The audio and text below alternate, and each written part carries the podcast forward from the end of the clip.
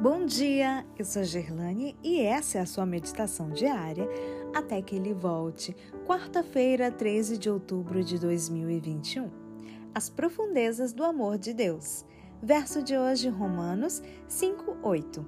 Mas Deus prova o seu próprio amor para conosco pelo fato de ter Cristo morrido por nós, sendo nós ainda pecadores.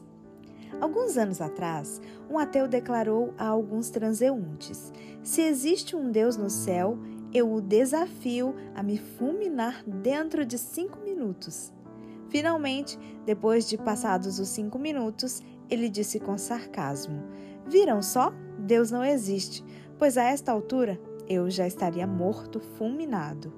Uma mulher parada ali perto o ouviu. Quando ele fez menção de ir embora, ela se adiantou e lhe perguntou: o senhor tem filhos? Sim, tenho um. O homem respondeu: Se seu filho lhe desse uma faca e pedisse que o senhor o matasse, o senhor faria isso? Claro que não, respondeu ele prontamente.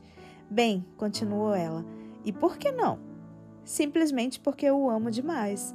Então a mulher explicou: Meu senhor, é porque Deus o ama tanto que ele se recusa a aceitar seu insensato desafio. Ele quer vê-lo salvo, não perdido. Esse é o meu Deus. Cristo morreu por nós, sendo nós ainda pecadores. Isto é algo que nós não compreendemos. Por que Deus deveria nos amar tanto a ponto de enviar seu Filho ao mundo, sabendo que homens maus o rejeitariam, o perseguiriam e finalmente o pregariam na cruz?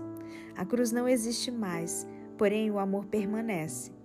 Uma das testemunhas junto ao Calvário escreveu posteriormente que Deus amou ao mundo de tal maneira que deu seu Filho unigênito para que todo o que nele crê não pereça, mas tenha vida eterna.